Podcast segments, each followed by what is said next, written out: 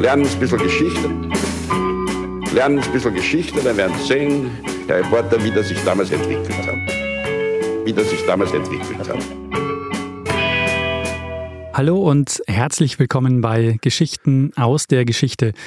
Mein Name ist Daniel. Und mein Name ist Richard. Ja, und wir sind zwei Historiker, die sich Woche für Woche eine Geschichte aus der Geschichte erzählen, immer abwechselnd und immer so, dass der eine nie weiß, was der andere ihm erzählen wird. Genau so ist es. Und wir sind angekommen, Richard, bei Folge 351. Ja. Hast du deinen Kater ausgeschlafen von der großen Jubiläumsfeier? Von der großen Jubiläumsfeier. Ja, äh, ich bin wieder hergestellt. Ja. Sehr gut. ich bin wieder hergestellt. Ja, ähm, 350 war das. Und du hast ja eine, eine Folge gemacht. Mhm. Ich sag dir jetzt gleich, was du gemacht hast, bevor du nachfragen kannst.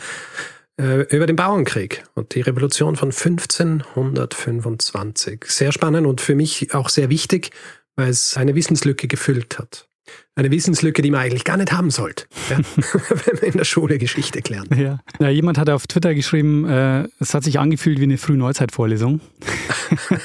ist das jetzt gut oder schlecht? Hey, finde ich gut. Also ist genau der Zweck erfüllt. Sehr gut. ähm, ja, Richard, 350 heißt, es folgt 351. Und das ist die ja. Folge, die du vorbereitet hast, hoffentlich, weil sonst schauen wir schlecht aus. Daniel, ich erzähle dir heute eine Geschichte, die eigentlich aus zwei Geschichten besteht. Ja, die eine Geschichte ist hier eine Erfindung, die unsere Welt, beziehungsweise einen ganz wichtigen Aspekt unserer Welt, nachhaltig verändern sollte mhm. und das auch bis heute tut. Und die andere Geschichte ist die Geschichte eines Mannes, der ohne Zweifel als Genie betrachtet werden kann der aber an den Umständen seiner Zeit und ich würde sagen auch so ein bisschen an seinen eigenen Ambitionen schlussendlich zugrunde ging. Hm. Ja. Hat er was mit der Erfindung zu tun? Ja, ja. Daniel, es wird in dieser Folge um Pioniergeist gehen. Es äh, geht auch ein bisschen um die Industrialisierung, es geht um Revolutionen, es geht aber auch äh, um Profitgier, Eifersucht, Brandstiftung und schließlich sogar Mord. Hm. Richard, ist die Geschichte schon verfilmt worden? Äh, ich glaube nicht. Oh, okay. Ich glaube nicht. Daniel, lehn dich zurück. Mhm. Ich erzähle dir heute die turbulente Entstehungsgeschichte des Saxophons. Oh, sehr schön. Und seines belgischen Erfinders Adolf Sax. Ah, sehr schön. Wir hatten, das ist mir neulich auch eingefallen, noch kein Musikinstrument. Doch, doch. Aber halt eher außergewöhnliche. Wie zum Beispiel, äh, du hast eine Folge gemacht über das, ähm, wie heißt das einzige Musikinstrument, das man nicht angreift? Oh, das Theremin, richtig. Das Stimmt, Theremin. Hatten wir doch. Und ich habe ja was über den Vocoder gemacht, den wir als eine Art Instrument bezeichnen. Ja, okay, ja. Hm. ja. Aber ja, jetzt äh, ein Instrument und wie soll ich sagen, zeitlich gehen wir da ja gar nicht so weit zurück. Mhm. Daniel, es ist das Jahr 1842, als Adolf Sachs zum ersten Mal so richtig die Pariser Bühne betritt. Er ist zu diesem Zeitpunkt 27 Jahre alt aber schon ein gefeierter Star in der Instrumentenbauerszene. Obwohl er noch so jung ist, kam das nicht über Nacht. Ja. Gehen wir ganz zurück zum Zeitpunkt seiner Geburt, das war der 6. November 1814. Er wird nicht in Paris geboren, sondern er wird in einer kleinen belgischen Stadt, knapp 100 Kilometer südlich von Brüssel geboren. Die Stadt heißt Dinan. Mhm. Früher eine nicht ganz unwichtige Stadt, ich glaube bis zu 60.000 Einwohner gehabt, zu jenem Zeitpunkt ähm, eher so um die 15.000, hm, sowas in die Richtung. Seine Eltern sind Charles Joseph und Marie Joseph Sachs und ursprünglich taufen sie ihn auch auf den Namen Antoine Joseph. Also Joseph wohl recht wichtig in dieser Familie. Er wird aber dann bald von allen nur noch Adolphe genannt wenn man seinem ersten Biografen äh, Oscar Cometon Glauben schenken darf. Und ich sage das mit Absicht jetzt so, weil grundsätzlich sollte man das bei dem nicht leichtfertig tun, weil er diese Biografie recht romantisiert hat. Wenn man ihm aber Glauben schenken darf, dann ist es ein Wunder, dass Adolf überhaupt alt genug wurde um irgendwas zu erfinden. Mhm. Äh, in seiner Kindheit nämlich sollen ihm einige Dinge passiert sein, die ihm schließlich dann sogar den Spitznamen Le Revenant eingebracht haben. Das Geistkind. Einmal soll er die Stiegen runtergefallen sein, über drei Stockwerke und sich dann den Kopf auf dem Steinboden aufgeschlagen haben. Zweimal zieht er sich gröbere Brandwunden zu, einmal bei der Explosion von Schießpulver, einmal als er Bratpfanne gefüllt mit heißem Öl umgestoßen wird. Und einmal wird er von einem Stein getroffen, der von einem Hausdach fällt. Die Narbe, die er davon trägt, äh, wird er ein Leben lang behalten. Hm. Diese Sachen sind aber verbürgt passiert oder das ist auch? Verbürgt, ja, nach Oscar Cometon. Und ich muss gleich dazu sagen, Oscar Cometon war einer seiner größten Unterstützer und Bewunderer. Ah, verstehe. Also wahrscheinlich ein bisschen äh, ausgeschmückt, das Ganze. Was äh, wahrscheinlich auch ausgeschmückt hat, war, dass äh, Adolf beinahe zugrunde ging, als er in der Werkstatt seines Vaters eine Flüssigkeit sieht und denkt, es ist Milch und er trinkt und es ist eigentlich Vitriol und Wasser. Und weil ich Werkstatt gesagt habe, äh, Adolfs Fähigkeiten als Instrumentenbauer kommen nicht von irgendwo. Sein Vater selber war nämlich schon Instrumentenbauer.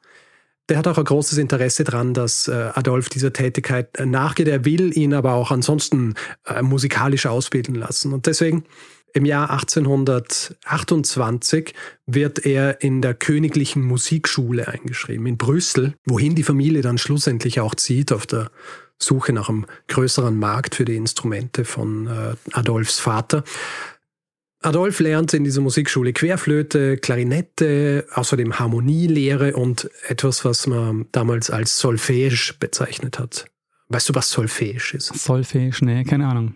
Ist so eine Lehrmethode für, für die Gesangslehre und das Notenlesen. Mhm. Also im Grund ist Solfège, dass man lernt, vom Blatt zu singen. Okay. Und Adolf ist sehr gut. Also er ist so gut, dass zum Beispiel der deutsche Komponist Josef Küffner der ihn eines Tages auf der Klarinette spielen hört, so beeindruckt von ihm ist, dass er ihm im Jahr 1834 gleich ein Stück für zwei Klarinetten widmet. Es wäre also auch ein möglicher Karriereweg für Adolf gewesen, Musiker zu werden. Aber Adolf hat von Anfang an ganz andere Ambitionen. Er beginnt nämlich schon als Kind in der Werkstatt seines Vaters zu arbeiten. Der produziert vor allem Holz- und Blechblasinstrumente, aber auch Klaviere, Gitarren und Harfen. Mhm. Adolfs Vater war kein schlechter Instrumentenbauer. Er wurde sogar, glaube ich, äh, zum königlichen Instrumentenbauer berufen. Aber Adolf, wie sich recht schnell herausstellen wird, war einfach grandios. Es wird zwar nicht in den Teilnehmerlisten bestätigt, aber Cometon, der vorhin erwähnte Biograf, erzählt, dass Adolf schon mit 15 Jahren im Jahr 1830 bei der Brüsseler Industrieausstellung zwei Querflöten und eine Klarinette aus Elfenbein ausgestellt hat. Hm. Es ist äh, sehr wahrscheinlich, dass er das ausgestellt hat, aber dass hier höchstwahrscheinlich auch der Vater von Adolf noch äh, die Hauptarbeit geleistet hat. Mhm. Also er hat die Klarinetten dann nicht nur gespielt, äh, sondern er hat sie dann auch selber gebaut. Ganz genau. Im Jahr 1835, aber fünf Jahre später, ist wieder so eine Ausstellung und hier wird jetzt tatsächlich auch Adolf in den Teilnehmerlisten genannt. Und zwar soll er eine Klarinette mit 24 äh, Löchern äh, erfunden und perfektioniert haben. Die nächsten Jahre wird Adolf immer besser und besser. Also er arbeitet zum Beispiel an äh, Bassklarinetten. Er beginnt dann auch das zu bauen, über das wir in dieser Folge sprechen werden, das Saxophon. Und im Jahr 1841 ist Adolf Teilnehmer bei einer weiteren Industrieausstellung in Belgien. Also es war so Usus natürlich, dass die unterschiedlichen Vertreter der unterschiedlichen Industrien hier alles hergezeigt haben und so eben auch die Instrumentenbauer. Und diesmal hat er tatsächlich ein Saxophon auch im Gepäck. Also der Ausstellungskatalog listet tatsächlich ein Basssaxophon aus Messing. Das ist der erste schriftliche Beleg dieses Namens. Wie genau das Saxophon tatsächlich ankam, wissen wir nicht wirklich. Der offizielle Report dieser Ausstellung erwähnt nur den großen Fortschritt, den Adolf Sachs in den letzten Jahren gemacht hat und dass ihm für seine Ausstellungsstücke eine Silbermedaille verliehen wurde. Es gibt allerdings eine Geschichte von Cometon, seinem Biografen, die heutzutage auch noch gern erzählt wird und die uns auch ein bisschen was darüber erzählen soll, warum Adolf Sachs dann tatsächlich nach Paris zog. Und die Geschichte geht so, dass die Prüfungsjury für Musikinstrumente bei dieser Ausstellung Sachs für die Goldmedaille empfohlen hat. Die Hauptjury überstimmt allerdings die äh, Prüfungsjury für die Musikinstrumente mit der Begründung, dass Sachs zu jung sei. Und sie meinen, wenn sie ihm jetzt schon eine Goldmedaille geben, was sollen sie ihm dann in den darauffolgenden Jahren geben? Hm. Angeblich soll Sachs Antwort darauf gewesen sein, wenn ich zu jung für die Goldmedaille bin, dann bin ich zu alt für die Silbermedaille. Oh. Also ist eine schöne Geschichte. Mhm. Äh, sagt uns auch ein bisschen was über Sachs Charakter, aber wie du später noch hören wirst, äh, diese früheren Biografen waren eben tatsächlich auch seine begeistertsten Unterstützer. Verstehen. Das heißt, man muss das alles immer ein bisschen mit Vorsicht genießen, was über diese Dinge erzählt wird. Aber das heißt, die Geschichte ist, ähm, dass das Saxophon zunächst mal kein gleich mal ein durchschlagender Erfolg war, sondern es hat sich erstmal ein bisschen, hat ein bisschen Zeit gebraucht. Darüber werden wir jetzt noch ähm, ausgiebig sprechen. Aber sag mal, ist, kann ich mir das Saxophon. Ähm, Na, werden wir auch noch ausgiebig. Na, warte mal, aber du bist ja. ja, du bist ja ein Klarinettist, oder? Werden wir auch noch drauf kommen. Okay, alles klar. Dann äh, will ich nichts äh, vorwegnehmen. Alles vorbereitet. ja. Ähm, lass uns kurz darüber sprechen, warum er dann tatsächlich nach Paris geht. Also das kommt nicht von irgendwo. Im Jahr 1839 besucht er schon Paris um seine verbesserte Bassklarinette herzustellen. Und er macht dort gleich Bekanntschaft mit den bekannten Komponisten jener Zeit. Meyerbeer, Alevi, Kastner und der, der dir wahrscheinlich namentlich auch bekannt ist, Hector Berlioz. Hm. Oder Hector, ist ja einer der berühmtesten französischen Komponisten zu jener Zeit. Hm, wenn ich ehrlich bin. Gut, dir vielleicht nicht, aber vielleicht einigen unserer Hörerinnen und Hörer. Die sind auf jeden Fall allesamt begeistert von Adolf Sachs und seinen Verbesserungen. Und diese Begeisterung ist äh, sicher auch ein Grund, warum Sachs dann schließlich in Paris landet. Es gibt allerdings auch einen anderen möglichen Grund und das ist ein bestimmter Mann. Und zwar Leutnant General Marie Theodore Gully, der Comte de Rumigny. ein hochrangiger Offizier der französischen Armee. Und der besucht Sachs in seiner Werkstatt in Brüssel noch. Und zwar, weil er Bedenken hat in Bezug auf den Zustand der äh, französischen Militärmusik. Hm. Ja. Bevor ich dir jetzt aber erkläre, was genau so miserabel dran war an dieser Militärmusik und was Rumini sich von Sax diesbezüglich erwartet, erkläre ich dir kurz einmal, was dieses neuartige Instrument, dieses Saxophon, das äh, Sax erfindet, tatsächlich war und warum es so neu und auch äh, relativ revolutionär war. Nach dem ersten Eindruck, den ich jetzt habe, ähm, würde ich vermuten, ja. es ist eine überdimensionierte Klarinette. Hm, wirst du gleich hören. Ich werde dir das äh, ganz genau erklären. Der erste Indikator dafür, was er macht, ist, du weißt ja, ein Saxophon besteht aus Messing. Mhm. Ja? Also würde man davon ausgehen, dass es ein Blechblasinstrument ist. Es gilt aber als Holzblasinstrument und das ist aufgrund des Mundstücks. Ah, das habe ich ja? schon mal gehört, ja hat nämlich kein Mundstück wie zum Beispiel eine Trompete oder eine mhm. Posaune, so ein Kesselmundstück, sondern ein Mundstück mit einem Rohrblatt. Mit keinem doppelten wie beim Fagott, sondern mit einem Rohrblatt, so wie man es auch von der Klarinette kennt zum mhm. Beispiel.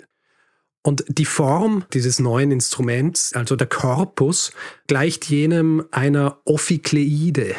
Du denkst jetzt, Ophikleide? Ja. Kenne ich, spiele ich jeden Tag. Wer kennt sie nicht?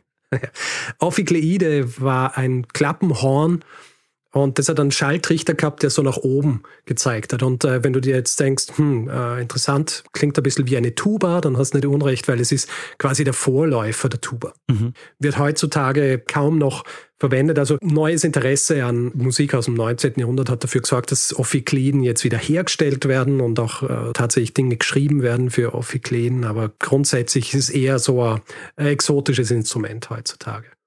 Adolf Sachs nennt sein Instrument anfangs nämlich nicht Saxophon, er nennt es Ophicleide de Bec, also Schnabelophiklide. Und weil du die Klarinette angesprochen hast, ja, also das heißt, der Fingersatz oder die Art und Weise, wie du die, äh, die Löcher bedeckst bei der Klarinette oder beim, äh, beim Saxophon, die ähneln sich, Allerdings, die Form ist unterschiedlich. Also die Klarinette ist zylindrisch Aha. und ein Saxophon in jener Form auch schon ist konisch. Das heißt, eine Form, die sich verbreitert. Mhm. Und das ist vor allem wichtig, wenn es darum geht, wie die Töne produziert werden. Und zwar, du weißt ja, es gibt unterschiedliche Register. Das heißt, äh, du kannst höhere Register spielen bei der Klarinette, wenn du die Oktavenklappe drückst. Die gibt es auch beim Saxophon. Aufgrund der unterschiedlichen Form allerdings ist es so, dass bei einer Klarinette, wenn du die Oktavenklappe drückst, dann gehst du nicht nur eine Oktave hoch, sondern zwölf Töne. Und beim Saxophon, aufgrund dieser anderen Form, war es dann so, wenn du die Oktavenklappe gedrückt hast, dann bist du eine Oktave hochgegangen. Das bedeutet, dass du im Grund denselben Fingersatz verwenden hast können für die eine Oktave und dann für die höhere. So, jetzt kurz mal demonstrieren. Ich habe meine Klarinette nehmen. Oh ja, sehr gut. Also, ich spiele da mal einen Ton auf der Klarinette vor und dann drücke die Oktavenklappe. Aha. Und du sagst mir dann, ähm, Ob höher oder tiefer das sind. Ist okay, es höher oder tiefer? Spiel der Oktave. Ja. ja. Das ist eine Oktave. Äh, muss ich aber anders greifen. Ja. Äh, das heißt, wenn ihr Saxophon spielen würdet, dann müsst ihr jetzt einfach nur die Oktavenklappe äh, drücken und müsst nicht äh, irgendwie anders greifen. Mhm. Das ist der große Unterschied und es macht das Spielen des Saxophons einfacher und macht auch das Schreiben für das Saxophon einfach. Mhm. Was natürlich noch dazu kommt, ist, dass das Saxophon um einiges lauter ist als Sachs dieses äh, Instrument baut, will er im Grund drei Instrumentengruppen und ihre Qualitäten vereinen. Ja, also die klanglichen Qualitäten der Holzblasinstrumente, wie zum Beispiel der Klarinette, die Projektion eines Blechblasinstruments, also das viel lauter sein kann als eine Klarinette, aber dann auch die Flexibilität von Streichinstrumenten. Mhm. Das ist quasi der, der große Wurf hier. Und weil ich von der Projektion der Blechblasinstrumente gesprochen habe, äh, kann ich auch gleich wieder dort ansetzen, wo ich äh, vorhin aufgehört habe, bevor ich dir angefangen habe zu erklären, äh, wie so ein Saxophon gebaut ist. Und zwar die Militärmusik in Frankreich. Mhm. Es ist jetzt das Jahr 1844. Saxe seit zwei Jahren in Paris, hat seine Werkstatt in der Rue Neuf Saint-Georges eingerichtet, produziert und exportiert jetzt schon seine Instrumente nach Deutschland, Belgien, Holland, England, aber eben vornehmlich noch nicht seine, seine Saxophonfamilie. Er hat andere Instrumente auch gebaut, zum Beispiel das Saxhorn oder Saxotromba. Und die werden von den diversen Experten und äh, Komponisten hochgelobt. Ja, eben der vorhin erwähnte Berlioz, aber auch Rossini. Er hat aber ein bisschen Schwierigkeiten, dieses Instrument in klassischen Orchestern unterzubringen. Das hat mehrere Gründe, aber einer der Hauptgründe ist, er hat große Konkurrenz und zwar von den diversen schon lang in Paris ansässigen Instrumentenbauern. Hm. Ja, also einige davon sind seit Jahrzehnten schon dort, seit Jahrhunderten auch und es war üblich, dass professionelle Musiker nur auf den Instrumenten spezifischer Hersteller gespielt haben. Also mhm. jeder Musiker hat im Grunde so seinen Lieblingshersteller gehabt. Und jetzt kommt dieser, äh, dieser Neuling hier aus Belgien und äh, tut so, als wäre er der beste Instrumentenbauer, der tatsächlich auch war. Und die unterschiedlichen äh, Musiker weigern sich großteils auf seinen Instrumenten zu spielen. Und jetzt kommt wieder dieser Comte de Rumigny ins Spiel, also der, der ihn schon in Brüssel besucht hatte und der ein Problem mit der französischen Militärmusik hat. Ein was über Militärmusik. Ja. Im frühen 19. Jahrhundert bestehen in Frankreich diese Kapellen nicht aus professionellen Spielern. Äh, sie waren auch chronisch unterfinanziert und waren vor allem im Vergleich zu den Kapellen aus Österreich und, und Preußen äh, miserabel. Und da gibt es auch mehrere Gründe dafür. Also in Österreich vor allem deshalb, weil nach dem Abzug der Osmanen im späten 17. Jahrhundert übernehmen die Österreicher viele Instrumente der geflohenen äh, Janitscharen. Mhm. Ja. Diese Elite-Truppe der Osmanen, die haben auch ihre eigenen Kapellen gehabt und die waren bekannt dafür, wie sie es geschafft haben, die Leute einfach so, wie soll ich sagen, bereit für die Schlacht zu machen mit ihrer Musik. Vor allem auch mit so diesen Perkussionsinstrumenten. Und das sind auch die, die dann von äh, Österreich und dann auch Preußen übernommen werden. Also Zimbeln und Glocken, aber auch die Bur, das ist ein sehr lautes Horn und dann die Jira, die auch so eine Art Oboe ist. Und damit haben Österreich und Preußen im 18. und 19. Jahrhundert so ihre eigene Janitschan-Musik, die einfach jeden mitreißt, ja, der sie hört. Und Preußen hat vor allem auch deswegen noch so eine gute Militärmusik gehabt, weil sie einer kompletten Neuorganisation unterzogen wurden. Und zwar durch einen berühmten deutschen Instrumentenbauer namens äh, Wilhelm Wiebrecht. Und das ist ein Name, den merkst du, weil äh, der begegnet uns nachher noch. Alles klar, Wiebrecht. Wiebrecht, genau. Und im Gegensatz also zu Preußen und äh, den Österreichern standen die Franzosen ganz schlecht da. Ähm, es gibt eine Zeitschrift L'Illustration, also die Illustration. Ähm, die schreiben über eine Aufführung einer Militärkapelle, dass der Bass äh, von den Ophikleiden rausgebrüllt überall hintrug, aber alles bedeckte. Äh, was die mittleren Lagen betrifft, so konnte man bei 15 Fuß nicht einmal sagen, dass sie da waren. Man hörte Piccolo, die Ophikleide, Basstrommel und Becken und der Rest war völlig verloren. Also einfach äh, schlecht zusammengestellte Kapelle. Mhm. Und Sachs, der jetzt bestärkt wird, äh, dadurch, dass er weiß, wie unzufrieden vor allem eben Rümini, dieser dieser hohe Offizier äh, ist mit der französischen Militärmusik, der nützt jetzt diese Chance. Der sieht jetzt hier eine Chance für seine Instrumente. Er schreibt drei Briefe. Er schreibt einen an Rumini, mhm. er schreibt einen an den Kriegsminister, ein gewisser Marschall Soult, und einen an den König, Louis Philippe. Und der König kennt ihn schon, äh, weil er im selben Jahr einen Stand von Sachs bei der Industrieausstellung besucht hat. Hm, mhm. Ja. Und er schlägt ihnen eine völlige neue Organisation der Musikkapellen vor. Er will alle Oboen, äh, Fagotte und Hörner rauswerfen und großteils durch seine Instrumente ersetzen. In diesem Plan allerdings, den er ursprünglich in diesem Brief verschickt, fehlt das Saxophon noch. Warum er es da noch nicht reingegeben hat, ist nicht ganz klar. Vielleicht, weil es noch nicht patentiert war oder vielleicht war er auch noch nicht ganz zufrieden damit. Auf jeden Fall, er schickt diesen Brief und sofort äh, regt sich enormer Widerstand. Vor allem von einem gewissen Michel Carafat. Und der ist der Direktor des Gymnase de Musique Militaire, also des äh, Militärmusikgymnasiums. Und er findet diesen Ansatz von Sachs viel zu radikal.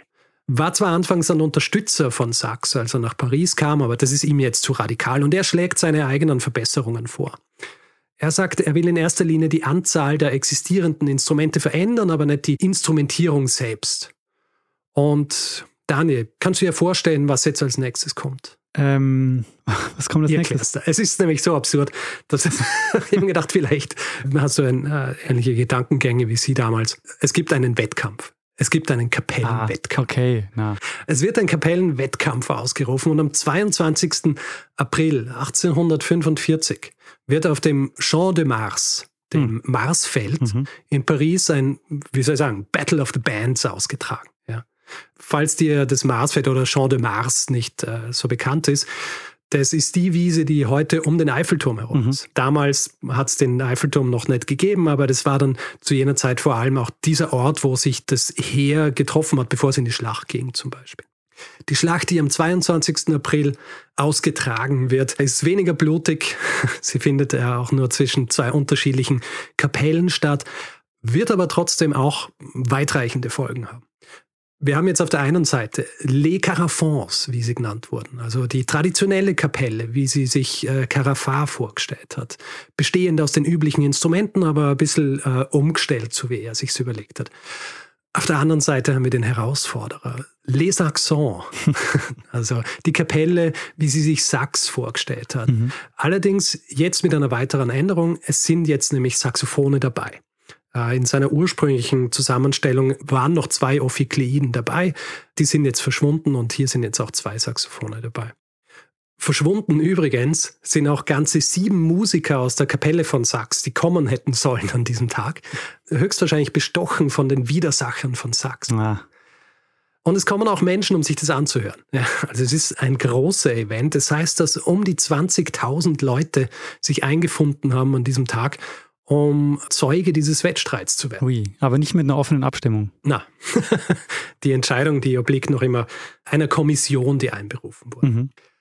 Das Ganze dauert über vier Stunden. Also es werden unterschiedlichste Zusammenstellungen getestet und untersucht, immer zugeschnitten auf die Anforderungen der jeweiligen Regimenter. Mhm. Ja, die brauchen nicht immer dieselben Instrumente etc.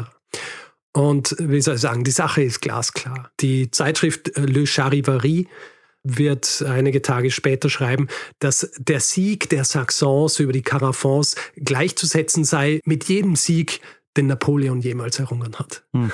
Und auch die vorhin erwähnte L'Illustration ist äh, begeistert von Sachs und seiner Formation und schreibt, wir haben das Recht zu hoffen, dass unsere tapfere Armee ihren Rivalen jetzt sowohl in Konzerten als auch in der Schlacht trotzen kann.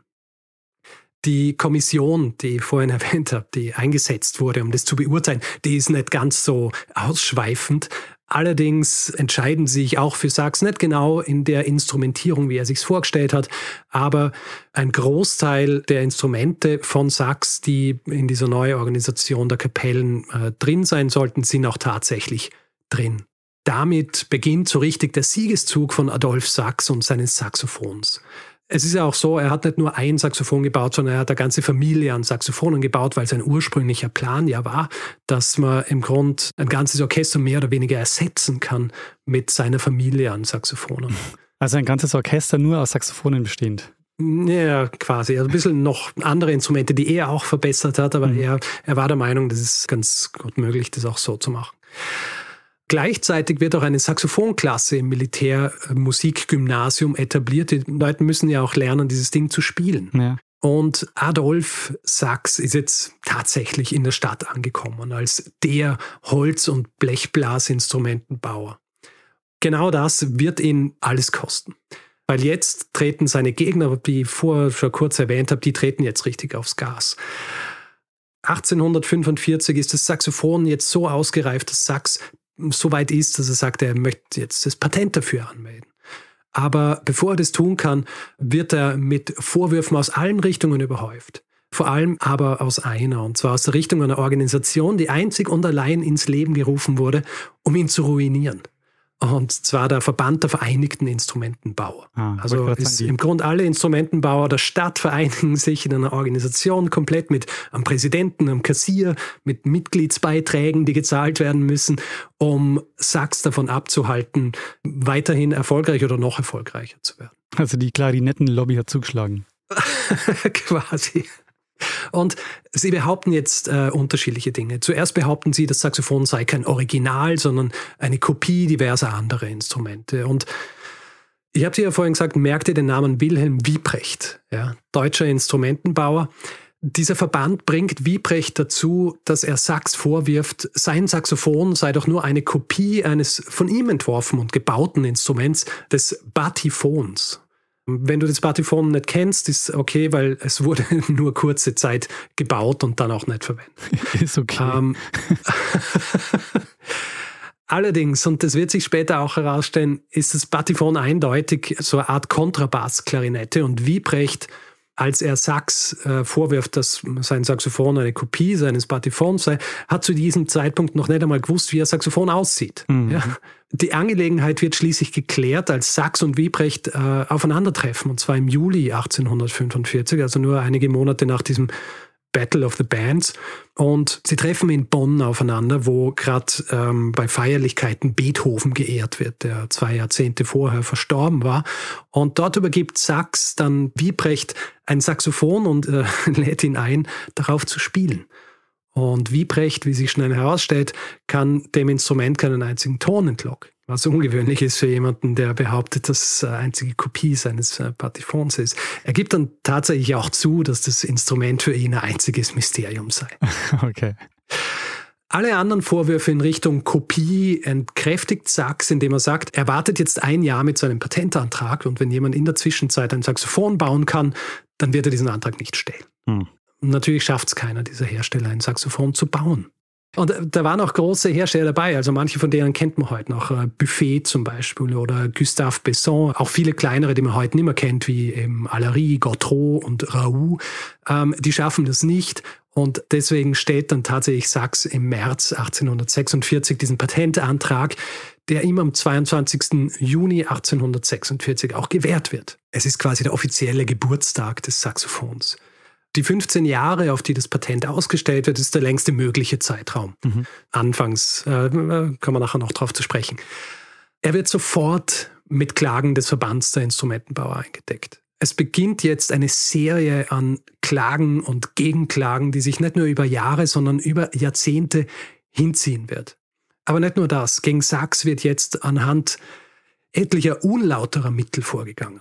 Ja. Es werden ihm zum Beispiel seine Pläne und seine Spezialwerkzeuge gestohlen. Seine Instrumente werden gefälscht. Mitarbeiter werden bestochen, einfach nicht mehr aufzutauchen.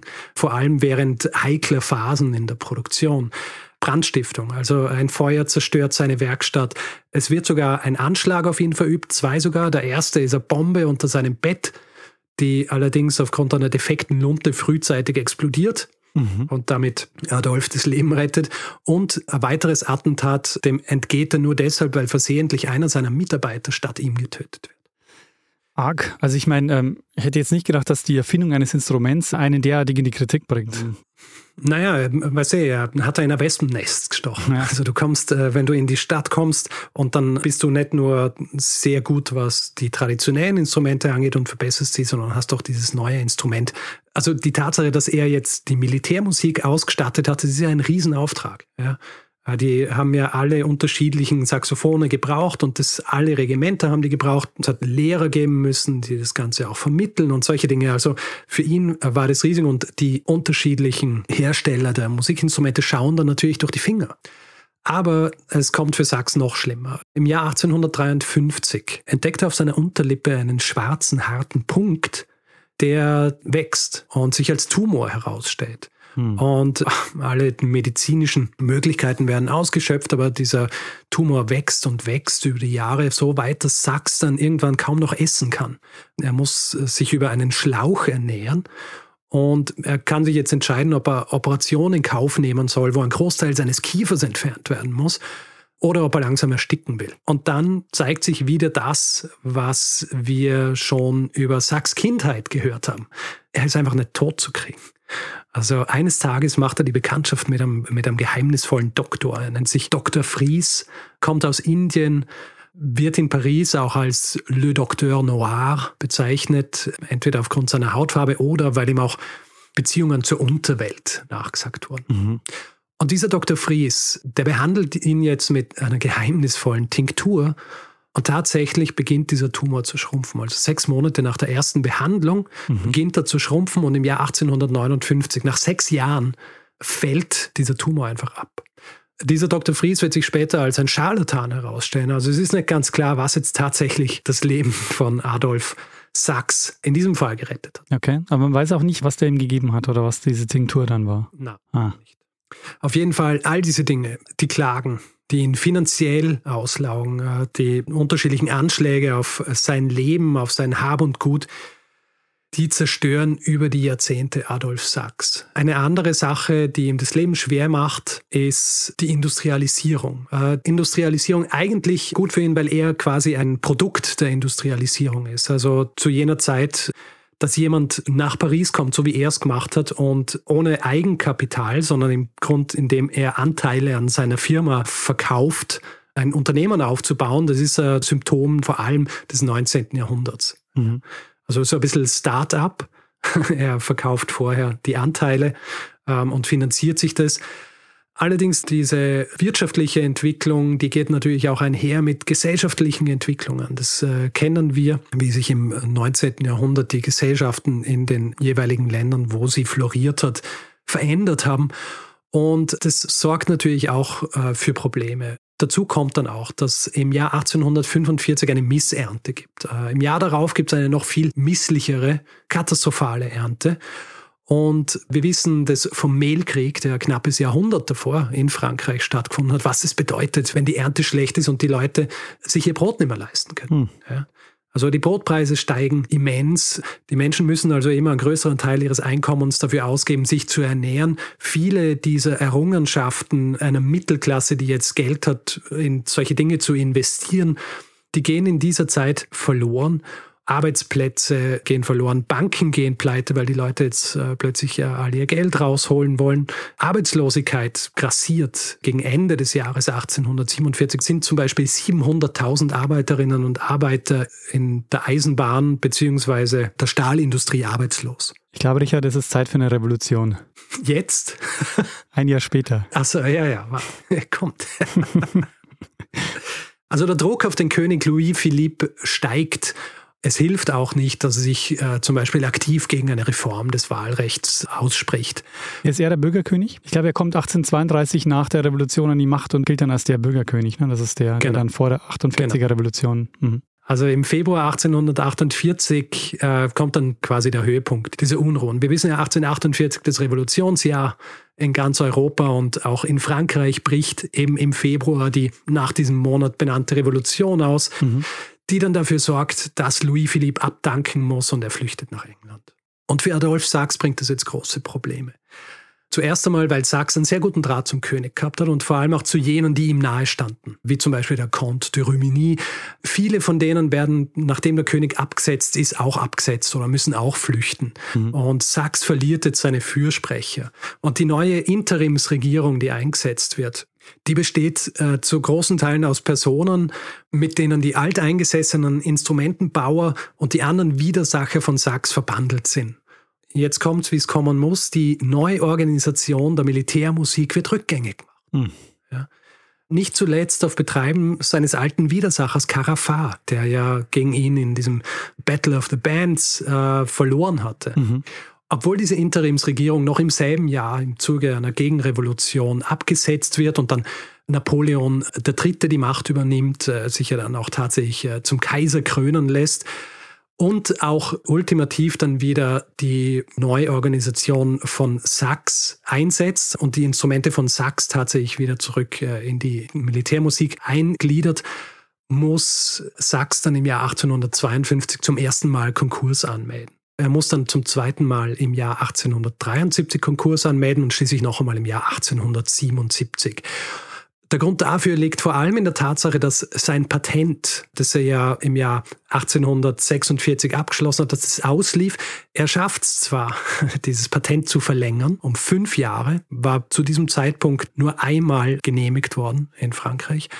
Aber trotzdem, nachdem auch das ausläuft, können eben all seine Konkurrenten Saxophone bauen und das machen sie auch.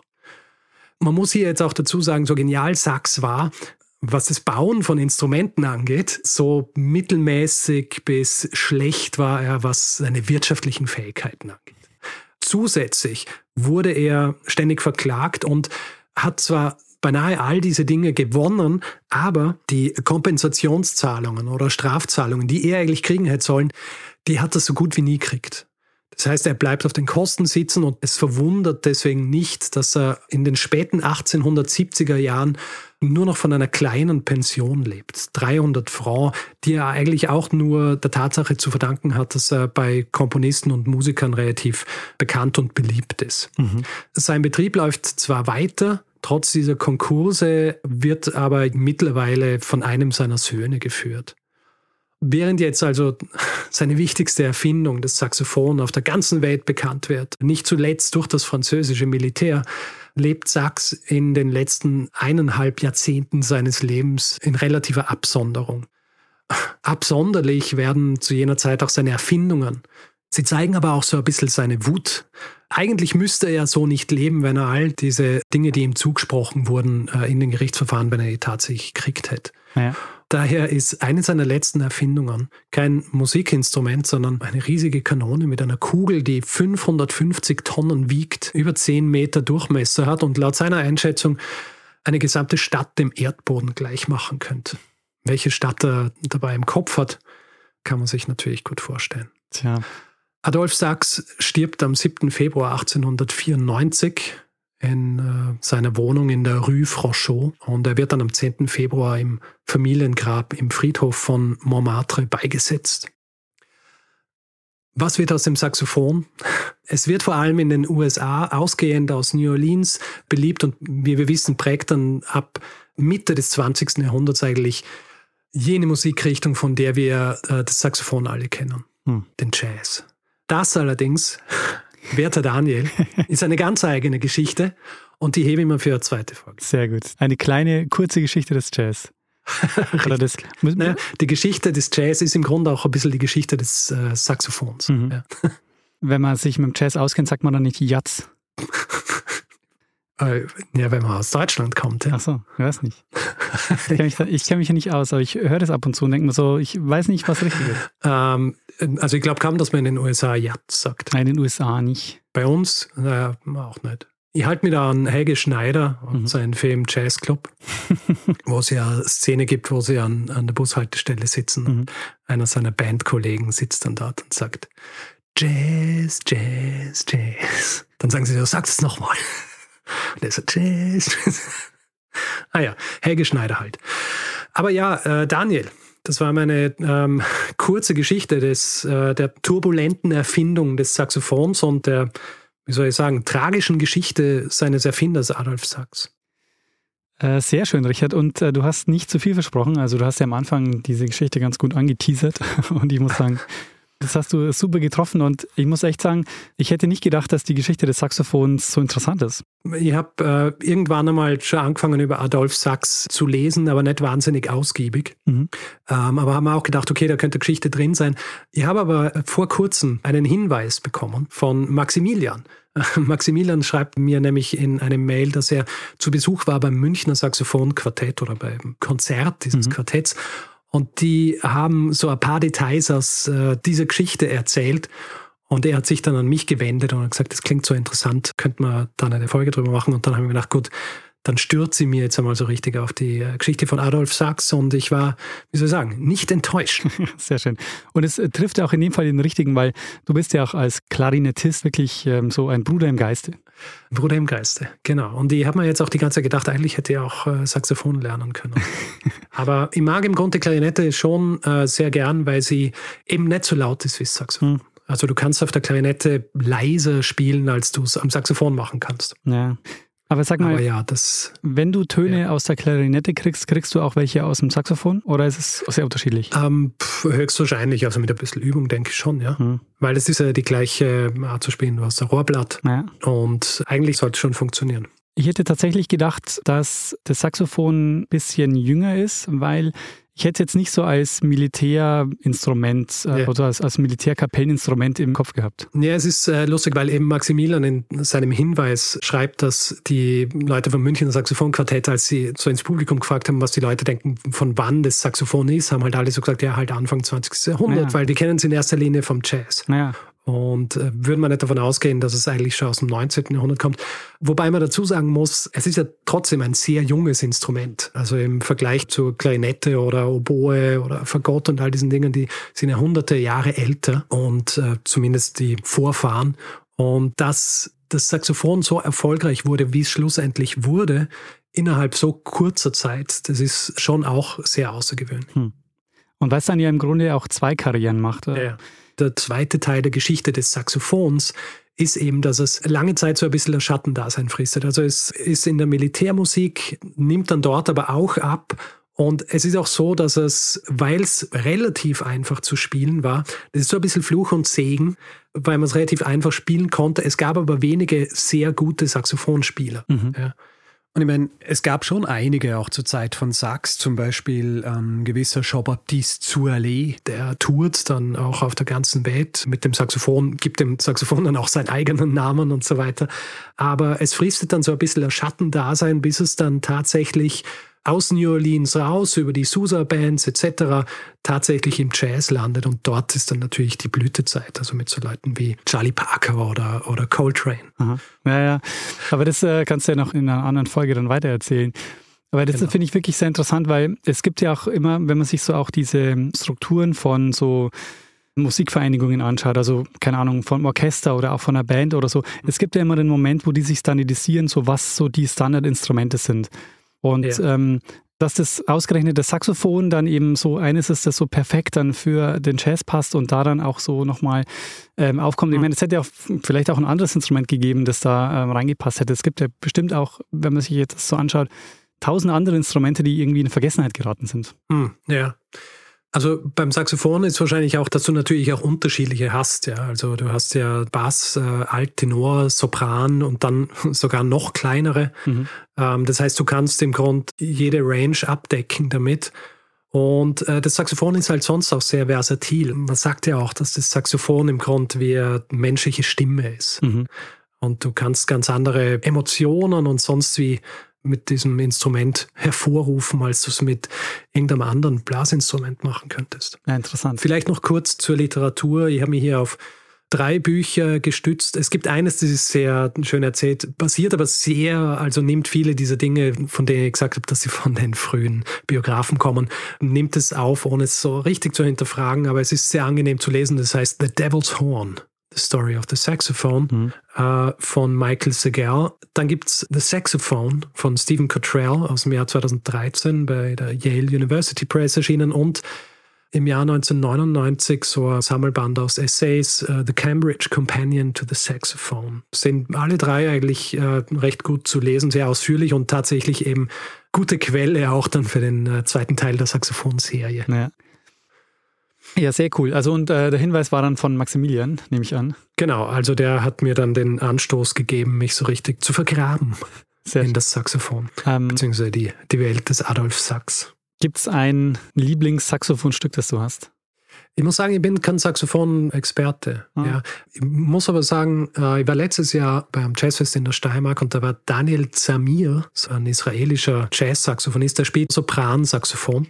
Es ist, dass das im Grund die Länge von einer Klarinette hat und auch beinahe die Form, aber trotzdem konisch und nicht zylindrisch. Und der war fantastisch. Also, wenn du einmal sehr interessanten Jazz hören willst, Daniel Zamir. Sehr gut. Ja, wir brauchen natürlich für die Playliste, für die Metal-Playliste noch ein ähm, Metal-Saxophonstück. Metal-Saxophon, ja. gibt es sicher auch. ja, denke ich auch, oder? Ich meine, ja. sich das Instrument ja, äh, wenn es eh laut ist, ganz gut anbieten, auch für Metal. Ja, absolut. Was ja an der Geschichte auch, finde ich, sehr interessant ist, ist, dass der Erfinder halt gar nicht glücklich geworden ist damit, also, sondern dass hm. im, im Grunde ihm dieses also vielleicht kann man das so sagen, dass ihm ja diese Erfindung letztendlich ja genau das Unglück bereitet hat, weil dadurch alle auf ihn so ja. eingehackt haben. Ja, ja.